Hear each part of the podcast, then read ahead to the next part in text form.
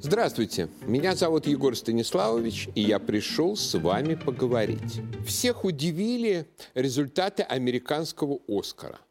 Предрекали победу фильма «Земля кочевников», и он действительно победил и в самом деле стал фильмом года. Это совершенно необычное и неожиданное событие с учетом того, что это фильм о страданиях белых людей, о Э, с замечательной совершенно Фрэнсис Макдорманд в главной роли. Такой фильм, строго говоря, победить, конечно, уже не должен был. Все помнят скандал прошлого года, когда абсолютно все награды уходили фильму «Паразиты», потому что как бы он корейский, потому что он очень политкорректный, очень социальный и так далее. А главное, это не Тарантино с его ультраправым шедевром «Однажды в Голливуде». Ну, и резонно предполагалось, что повесточка на этот раз тоже потребует наградить что-нибудь столь же политкорректное.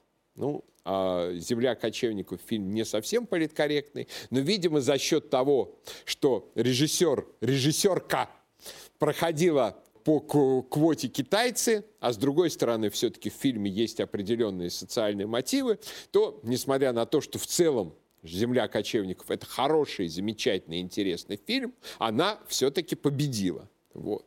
Но это их американские игры, у нас игры свои. На экраны вышел долгожданный и давно обещаемый фильм Данилы Козловского «Чернобыль». Все ожидали, что этот фильм окажется плагиатом сериала HBO.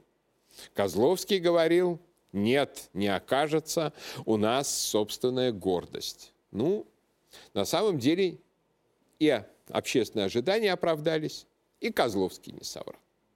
Визуально фильмы, ну, мало отличим. Все основные фишки, которые придумали HBO, там свечение реактора с трубой, падающие с неба птицы, панорамы как бы убитых радиацией машин, там э, суета, паника в больницах, эпическая эвакуация, загадочный человек э, в черном костюме с проседью, который справедливо в фильме HBO называется «Щербиной», а у Козловского какой-то безликий анонимный начальник. Это вообще характерная, кстати говоря, история, что почему-то представители нашего креативного класса, они очень любят как-то ругать на начальство, подкузмить начальство, но это начальство у них всегда строго анонимное. Что называется, никого не обижаешь и никого не задеваешь. Вот. Вот все основные находки HBO, они благополучно перекочевали в фильм Козловского чуть-чуть в измененном виде. Но зато мораль и смысл противоположны до предела. Я очень много в свое время ругал фильм HBO, можно поискать в интернете а, на запрос Холмогоров о сериале «Чернобыль», вы найдете там рецензию или две, но я сейчас снимаю перед ними шляпу которой у меня, конечно, нет, но где-то я ее в студии тут потерял, так не можем найти. Вот. А они сняли фильм о настоящих людях из стали – а настоящих, что называется, железных русских, которые ничего не прошибает, которых радиация не берет, которые готовы переломать абсолютно все на своем пути, но дело сделать. То есть, вот, скажем, вот этот эпический Щербина, который действительно вот такой начальник, которого хочется иметь начальником, потому что понимаешь, что он все сделает там эти совершенно фантастические просто шахтеры, которые голыми копают, копают этот, как потом, к сожалению, оказалось, совершенно ненужный туннель. Вот эти дайверы, которых отправляют туда для того, чтобы открыть бассейн, чтобы в него не прорвалась радиация и не произошел грандиозный паровой взрыв на пол Европы. Вот. Баранов, Ананенко и Беспалов и которые возвращаются оттуда живыми. И они действительно, вот герои этого сюжета, который у Козловского становится базовым, они э, Двое из них живы до сих пор. Один, Баранов, умер в 2006 году в очень почтенном возрасте, сильно за 60. Вот, это важно для того, что мы скажем дальше. То есть это действительно такой гимн русской несгибаемости. Но единственное, чем он мне не понравился, это тем, что основной его месседж получается, что русские все, все вопросы решают за счет человеческих жертвоприношений.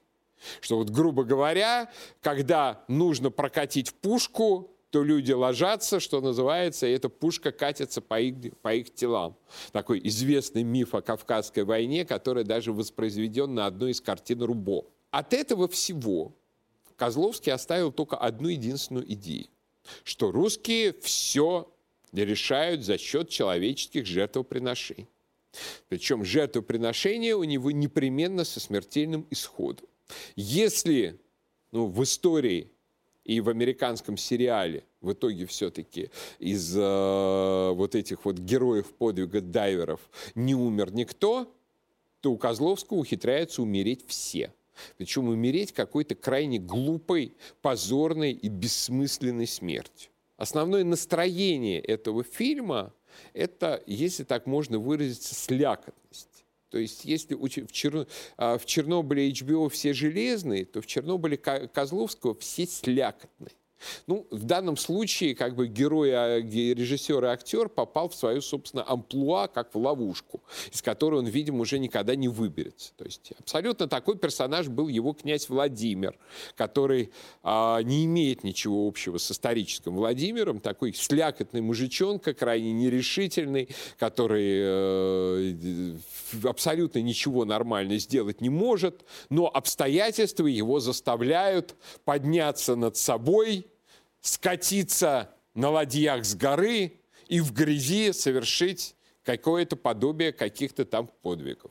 А потом еще зачем-то с какими-то глупыми прибауточками про вонючую воду еще и креститься. Ну, в общем, викинг это вообще позорная вампука, э, с этим ничего не поделать. Потом Козловский снял тренера – я думал, что это будет такая же примерно а, вампука, но фильм оказался вполне пригодным к просмотру. Один раз я его с интересом посмотрел, даже немножко похвалил. Вот. Но основной метасюжет там абсолютно тот же самый. Слякотный мужичонка, что называется, пьющий мажор, не отвечающий там ни за свои слова, ни за что, под влиянием тяжелых жизненных обстоятельств все-таки становится более-менее нормальным, серьезным мужиком и добивается каких-то результатов. И вот персонаж Козловского в Чернобыле выстроен абсолютно так же. Такой как бы офицер-пожарник, тоже абсолютно двусмысленный, постоянно как бы пьющий, не отвечающий за свои слова, там то убегающий от женщины, то прибегающий к женщине. Вот. А, и тоже у него появляются обстоятельства для того, чтобы стать героем. Это обстоятельством является то, что его сын пострадал, его внезапно найденный, впервые за 10 лет с рождения сын, вот, стал жертвой тоже катастрофы, его надо то, срочно отправить в Швейцарию. Это еще один очень характерный и интересный мотив а, нашего как бы, творчества нашего креативного класса в э, киносфере. Это культ священной заграницы священная заграница в качестве вот такой как бы высшей формы бытия, в качестве нисходящей на несчастную Россию благодати появляется там, где надо, и там, где не надо. Там, где она может быть, и там, где ее быть не может. Потому что, понятное дело, никого после Чернобыля отправлять за границу в принципе не могли. Это была вообще секретная совершенно история. Да и не было у швейцарцев э, а, возможности лечить э, радиационных больных лучше, чем, например, это делают а, в Обнинске в Институте медицинской ради... Э, радиологии. Вот. То есть, и вот ему надо отправить своего ребенка в эту священную заграницу, чтобы та его спасла от этого радиационного облучения, и поэтому ему надо совершить подвиг. Ну, приходится. Но, правда, вместо подвига получается какая-то ерунда. Потому что все дальнейшее напомнило мне какой-то безумный совершенно американский фильм про а, подводных спелеологов под названием «Санкторум», где они тоже постоянно друг друга предают, подставляют, а в конечном счете практически все гибнут. И все это без всякой пользы, без всякого смысла. То есть э, приходишь на фильм, э, желая найти какие-то красивые дайверские съемки, уходишь совершенно оплеванный.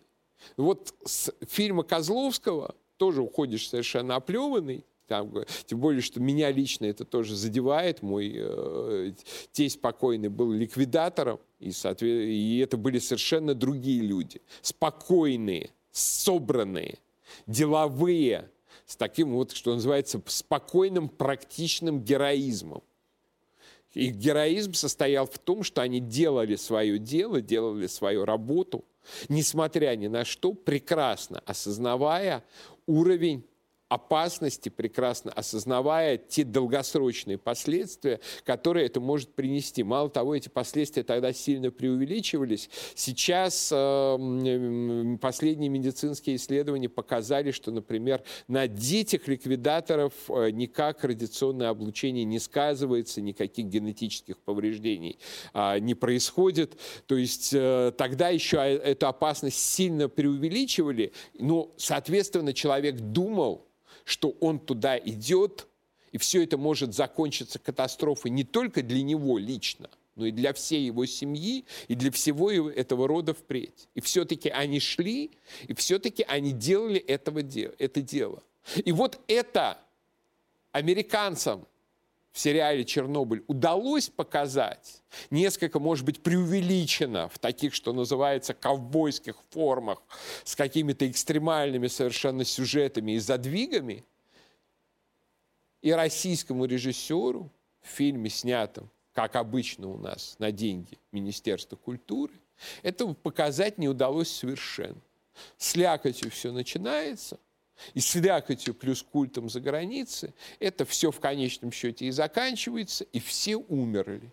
Потому что любой фильм вот этого нашего, что называется, творческого кинематографа, который свободен от госзаказа, который свободен от цензуры, который свободен, что называется, от требований общества и хорошего вкуса, и который ставит на абсолютную только творческую самореализацию, обычно когда кто, тот или иной человек говорит, что у него творческая самореализация, и он так видит, выясняется, что чаще всего э, он не видит вообще ничего, а его творческая реализация а, обратно пропорциональна его творческой потенции.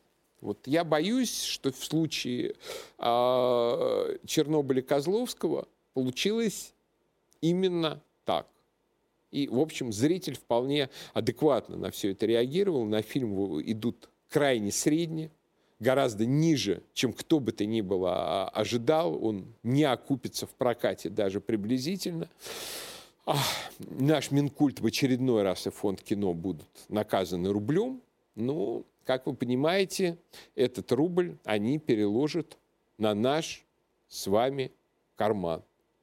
При этом без всякого чувство гордости за свою страну, за свой народ и все-таки за то, что эту катастрофу мы победили. Ну а пока остается поблагодарить парней из HBO за то, что несмотря на всю клюкву, бруснику и прочие ягоды, они сняли для нас хороший фильм о русских героях.